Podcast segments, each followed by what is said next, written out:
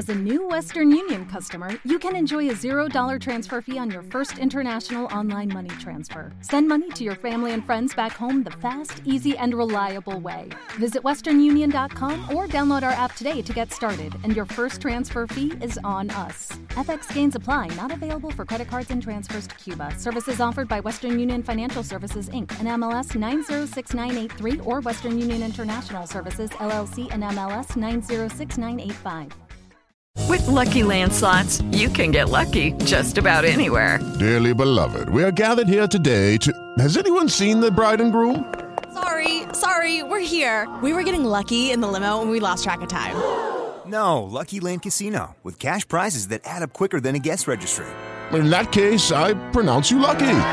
Play for free at LuckyLandSlots.com. Daily bonuses are waiting. No purchase necessary. Void where prohibited by law. 18 plus. Terms and conditions apply. See website for details. Y siempre que hablamos del festival hay un hombre que nos pone al día con todos los detalles, está pendiente, es el jefe de prensa de todos los detalles del festival. Él está con nosotros hasta ahora, es Juan Rincón, escritor, cronista además. Y con la buena noticia que este jueves, jueves santo, 6 de abril, ya cumple 17 años al frente de la jefatura de prensa de este importante festival. Juan, qué honor, qué bueno tenerlo. Usted es nuestro invitado el día de hoy. Bienvenido y felicitaciones. Bueno, muchas gracias. Hacemos un trabajo humilde, con mucho cariño, con mucha, mucha pasión y entregado a la causa vallenata, que es lo mejor, esa causa que nos inculcó Consuelo Araujo Noguera, la creadora del festival, la cacica que en una ocasión dijo, con el tiempo el vallenato se tomará el mundo y vea que efectivamente el vallenato ha llegado a tomarse el mundo a través del acordeón, la caja, la guacharaca, los cantos y los versos. Juan, ¿usted cómo llegas al festival? Cuéntenos esa historia. Bueno, eh, sucede que llegué a colaborar al festival inicialmente porque la jefa de prensa era Lolista Acosta Maestre. Ella era la directora del diario Vallenato, trabajaba en el diario Vallenato y ella me llevaba a colaborar a la oficina de prensa y ahí conocí más de cerca a Consuelo Araujo Noguera y luego empecé a trabajar en distintos medios de comunicación y en una oportunidad Lolita Costa salió de la Fundación Festival de la Leyenda Vallenata y ellos determinaron llamarme para que llegara a hacer el trabajo de jefe de prensa y efectivamente eh, ya voy a cumplir 17 años de estar en esa tarea que cada día me tiene más enamorado. sí, así es, se le nota en sus palabras. Llevamos poco menos de, de tres minutos en esta entrevista, Juan, y usted ya ha nombrado dos veces a la casica, a Consuelo Araujo Noguera. Ella fue muy importante para usted. Ella le regaló una frase que usted la entendió muy bien en su momento y eso le ha servido, mejor dicho, para esta carrera extraordinaria eh, que ha tenido a lo largo de tantos años. Sí, ella cuando comenzaba a escribirme crónicas de todos los juglares, de los compositores, de los cajeros, de los guacharaqueros, los acordeoneros, eh, ella decía, que yo era lo mejor que le había pasado a la música vallenata porque esculcaba, esculcaba el corazón, el alma y la vida de todos esos seres que estaban dedicados a la música vallenata. Y efectivamente en una oportunidad me escribió una columna en el diario Vallenato precisamente y ahí en esa columna me regaló una frase que es puedo decir mi carta de presentación. Los que triunfan son personas ordinarias con una determinación extraordinaria. Y al final dijo, eso es para usted, Juan. qué bonita anécdota, felicitaciones Juan. Y realmente sí, eso lo sentimos en lo que usted escribe, la manera como aborda a sus invitados, eh, cómo llega hasta lo más profundo y descubre en cada uno de ellos cosas especiales. Usted ha tenido la oportunidad de entrevistar, mejor dicho, Juan, ¿Cuántos, ¿Cuántos intérpretes vallenatos? ¿Cuántas figuras vallenatas? ¿Usted tiene de pronto la cuenta? No, ya perdí la cuenta de tantos y tantos que, que he entrevistado, pero también voy más allá del vallenato y en mi pueblo Chivichagua hay un personaje que se cree un santo, un santo de carne y hueso, porque cuando él iba a nacer la mamá tuvo problemas y para el parto y ella se lo encomendó a la Virgen de la Pastorita y le decía, Virgen de la Pastorita, si tú me sacas con bien, el hijo o la hija que yo tenga no va a ser mío sino tuya. Efectivamente nació un niño, Daniel Palmera Suárez, y ella, cuando el niño fue creciendo, decía, yo no soy su mamá, la mamá es la Virgen de la Pastorita. Y le fue inculcando todo y él cuando fue creciendo se creía un santo y se la pasaba en el cementerio, en la iglesia y trabajando en las distintas fincas de la región. Y así fue creciendo y él decía que era un santo y efectivamente en una ocasión le fui a hacer una entrevista le hice una crónica cuando tenía 60 años y le pregunté tantas cosas y él me iba diciendo siempre que era un santo. Y al final la crónica dice, Daniel Palmera se cree un santo, pero él no sabe lo que se está perdiendo. no, no, qué bueno, Juan, de verdad que sí. Qué, qué gran experiencia. Hablemos, Juan, de esos grandes juglares, de esas figuras vallenatas, de esos intérpretes que usted ha tenido la oportunidad de entrevistar. Por ejemplo, Carlos Vives, Rafael Escalona, Lorenzo Morales, Leandro Díaz, Martín Elías, Poncho Zuleta. Recuérdeme qué otras figuras, es que han sido muchísimas. Emiliano Zuleta, Leandro Díaz, no, no, en la gran cantidad de juglares de la música venata tuve oportunidad de tenerlos al frente. Eh, Colacho Mendoza, eh, Durán, Alejo Durán, todos Chemita Ramos, todos esos, Miguel López, todos esos juglares, los que arrancaron con la música venata, en una oportunidad los tuve al frente preguntándole cosas y como siempre he dicho, sacándole las tripas, que contara cosas que, que nunca que nunca habían dicho ni nunca se les había ocurrido expresar, como el caso de Nafer Durán, que hizo una canción eh, dedicada a Chimichagua, la Chimichagüera, y dice, cuando recuerdo a mi madama, y él estuvo en Francia y allá cuando cantó la canción en Francia le dijeron, no, no es madama, es madame y es una palabra francesa. Una persona que venía del campo, ¿cómo iba a saber que era una palabra francesa? Y él dijo, no, yo se la hice porque le quise significar que era una gran señora. Ay, tan hermoso. Bueno, usted de pronto recuerda de todas esas notas, esas entrevistas, hagamos este ejercicio, Juan, de pronto el más difícil de entrevistar, que se le escurría fácilmente y no era fácil de, de conseguir, ¿cuál sería? Emilianito Zuleta Díaz, el hijo de Emiliano, el hermano de Poncho, bastante difícil para entrevistar y me tocó entrevistarlo con unos whiskies encima de esa manera fue que me contó un poco de detalles y cuando se publicó la crónica fue a buscarme y me dijo, yo dije todo eso, sí, aquí tengo la grabación. bueno, de, pronto el, más divertido de todos estos personajes, ¿cuál considera usted? El más divertido, el compositor Camilo Namén, que es mi paisano y es una persona importante que se dedicó a cantar a cantarle a la vida y especialmente a cantarle a todas las vivencias que giraban a su alrededor. Por lo menos una, una canción que es memorable en la música vallenata se llama Mi gran amigo, tan bueno y tan noble como era mi, era mi padre y la muerte infame me lo arrebató. Y así sucesivamente, Camilo también es un genio muy jocoso al hablar y siempre va poniendo ejemplos de las cosas que le van pasando y todo eso lo convierte en canción el más incumplido? ¿Cuál podría ser? Que usted le decía, a tal hora yo voy, vamos a la entrevista y resulta que, no, que no aparecía. Ah, bueno, el no tan incumplido, sino el amigo Lorenzo Morales, ese gran juglar protagonista de La Gota Fría.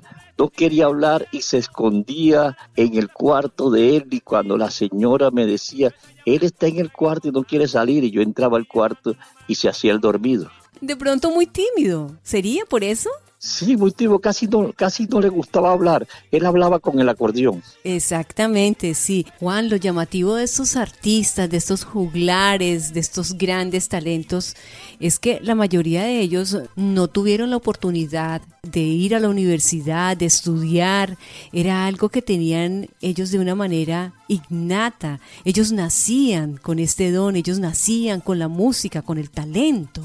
Sí, tenían una sabiduría natural extraordinaria, que todo lo que giraba a su alrededor lo convertían en canción. Eso fue una proeza y de ahí se fue construyendo la música vallenata hasta llegar a nuestros días. Y si tenemos que hablar de pronto de otro personaje que hablaba y hablaba y hablaba y nunca se cansaba de hablar, era Jorge Oñate. Cuando las entrevistas que Jorge Oñate a veces eran tres y cuatro horas hablando y no paraba de hablar. Él era diferente a los demás porque quería contar todo.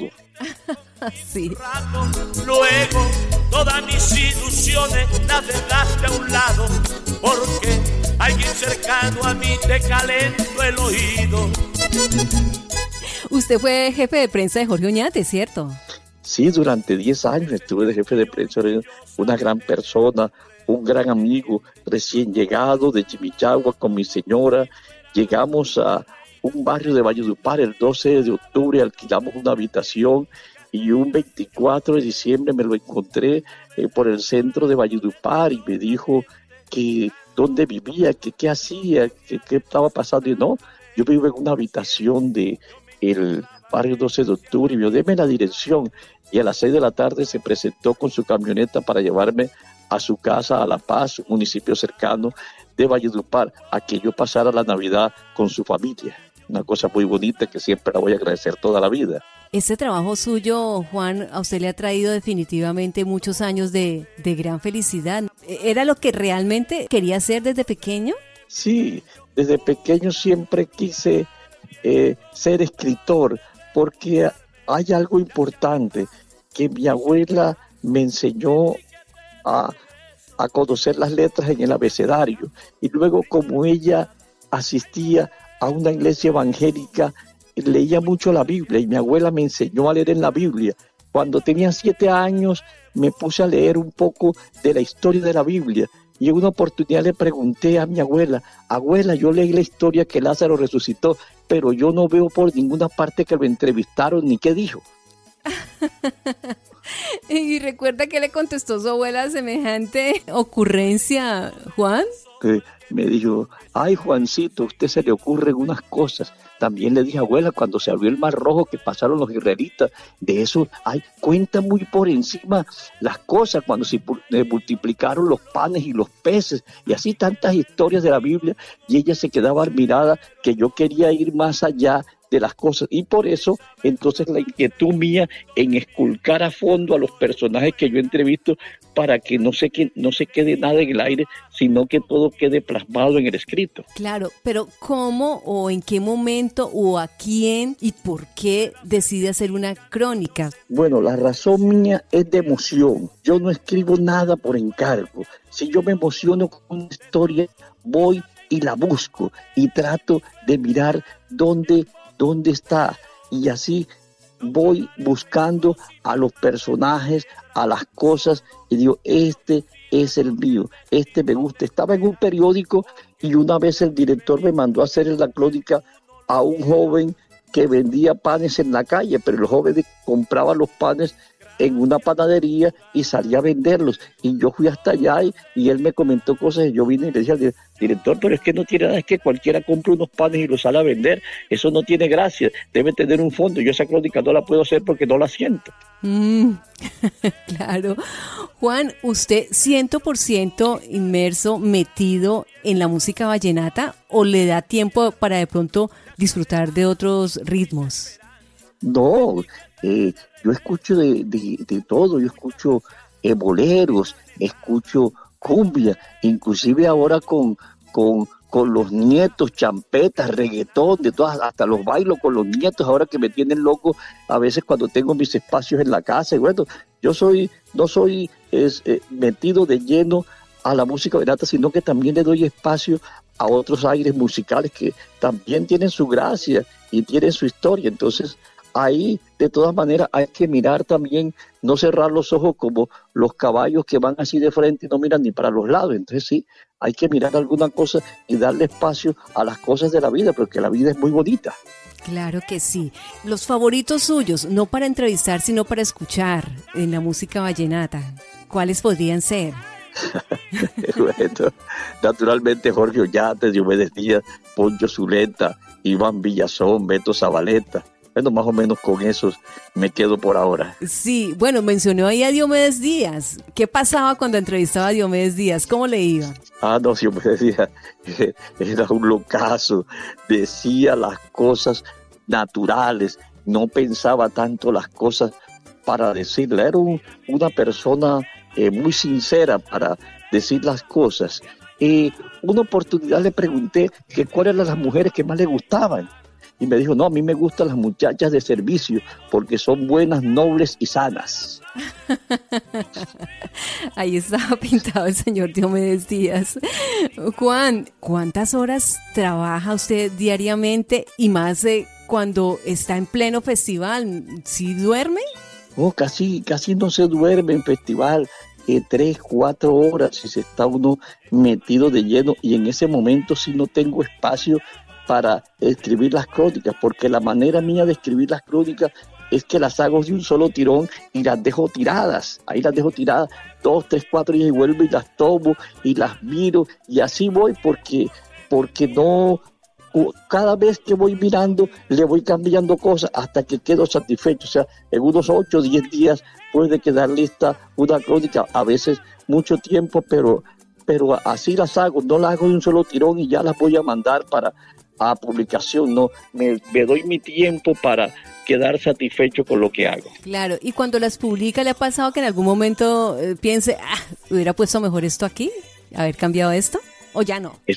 exactamente, cuando las se publican, cuando las mando, no las leo más porque una vez intenté leerlas y tendía a cambiarle cosas.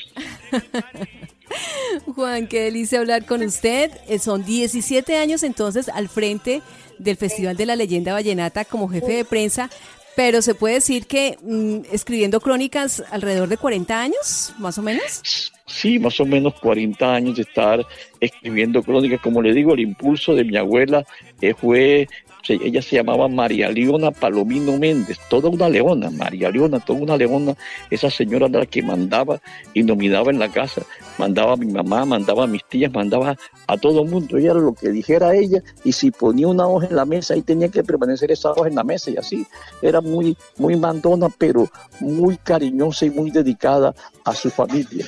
Claro, ¿y usted fue a la universidad, Juan? ¿Usted es escritor, comunicador, periodista? O sea, ¿fue a la academia? No, eh, lo mío es natural, lo mío es natural. Yo hice mi bachillerato nada más y ya cuando estaba en el bachillerato, yo estaba en tercero de bachillerato y en tercero de bachillerato era el director del periódico del colegio. Caramba. Y por encima de los de sexto. Caramba, Juan, sí. Usted nació con eso. Una, una vez un profesor me sacó de la clase porque empezó a hablar de diptongo y tritongo. Yo le dije que no era así como él estaba explicando, sino de otra manera y me suspendieron de la clase, me llevaron hasta, hasta donde el rector del colegio y todas las cosas y me suspendieron una semana, pero al final se dieron cuenta que tenía la razón, entonces me pidieron excusas y me pusieron una buena nota. Qué bueno, qué bueno. Juan, hablemos unos eh, últimos minutos del festival, porque el Festival de la Leyenda Vallenata ya viene, es la versión número 56. Cuéntenos detalles de este festival. Eh. Sí, del 26 al 30 de abril. Definitivamente, el Festival de la Leyenda Vallenata es lo mejor que le pudo pasar a Valledupar. Gracias nuevamente a Consuelo Araújo Noguera, la cacica, al expresidente Alfonso López y el maestro Rafael Escalona, que tuvieron esa idea de crear un evento para ayudar. Ya son 56 versiones que se van a realizar con esta, pero siempre sigue siendo eh, ese imán que atrae a los acordeoneros, a los cajeros, a los guacharaqueros, a los compositores, a los verseadores, a toda esa familia y de igual manera a la danza del pilón, del pilón vallenato, que es un rescate también de la fundación. Precisamente este año por las calles de Valledupar van a estar 120 grupos de piloneras y cada grupo tiene 40 personas, se puede imaginar usted más de 5 mil personas, 4 mil, 5 mil personas eh, danzando por las calles de Valledupar. ¿A quién se le canta aquí? ¿A quién se le dan las gracias? ¿A los que vienen de afuera o a los dueños de la casa? Eso canta. Qué interesante. Toda la programación la podemos entonces consultar en la página web de la, de la fundación. Sí, www.festivalvallenato.com. Ahí va a estar toda la programación. Este año tendremos conversatorios, eh, tendremos foros, tendremos un concurso de pintura infantil donde los estudiantes de Valledupar, un número mayor a 250, pintan sobre el folclor vallenato. Tenemos un desfile de Jet Willis parranderos, eh, cabalgatas y además de los distintos concursos que cada año se realiza en el festival. Esto es una fiesta grandiosa con todo el corazón de Valledupar para Colombia y el mundo. Sí, además recordemos también con la participación de grandes artistas internacionales, Cristian Nodal, va a estar también el sábado 29 de abril Carlitos Vives, va a estar Maluma cerrando también el domingo 30 de abril, así que eh, para no perderse este festival. Juan, como a todos, desafortunadamente algún día no vamos a estar aquí en este, en este planeta. ¿Cómo le gustaría a usted que lo, que lo recordara la gente? Uy. no, de todas maneras, la vida es un perfume al viento, siempre se nos va. Eso es irremediable que las cosas pasen. Y a propósito de eso, en una mañana se me dio por escribir el epitafio mío y lo voy a hacer de una vez cuando Dios quiera llevarme, ya yo lo tengo listo. Y dice, mi vida es una crónica escrita en el alma de mi tierra, Chimichagua. Qué bonito, Juan, qué bonito. ¿Usted vive en Chimichagua o vive en Valledupar? Hace 40 años vivo acá en Valledupar. Muy emocionado en este momento, vea. es, es, eso demuestra mucho lo que es usted, Juan. Sí, sí. Ah, yo me emociono hablando, diciendo las cosas, contando las cosas que amo y las cosas que me tienen, donde me tienen, trabajando por la música vallenata, por la familia y especialmente haciendo el honor a mi tierra, a mi tierra Chirichagua que me, que me vio nacer y, y que también me quiere demasiado en ese pueblo eh, que es grandioso en mi vida.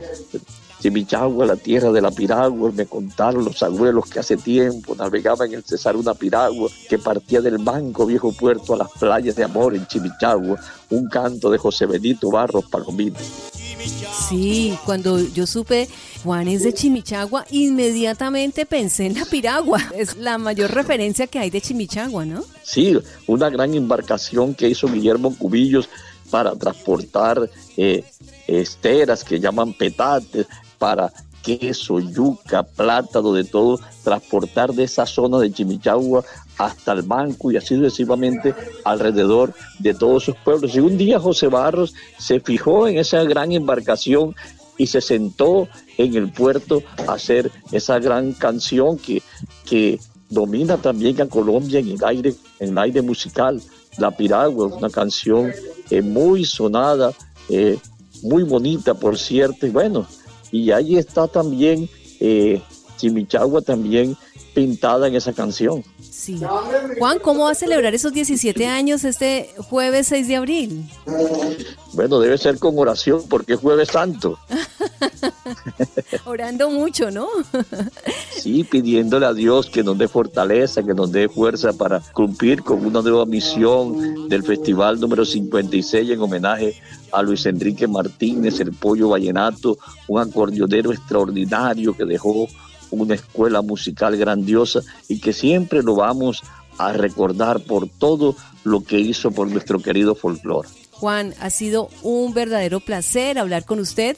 Lo admiro muchísimo. Usted es un hombre talentoso, pero sobre todo una gran persona. Entonces eh, queríamos hacer esta nota aquí en Caracol Radio. Muchas bendiciones, mucha salud y muchos años de vida. Bueno, muchas gracias en verdad por este honor que me dan de contar las cosas de mi vida, las cosas de mi trabajo y como siempre, un abrazo lleno de bendiciones para todos. Hello, it is Ryan and I was on a flight the other day playing one of my favorite social spin slot games on chumbacasino.com. I looked over the person sitting next to me and you know what they were doing?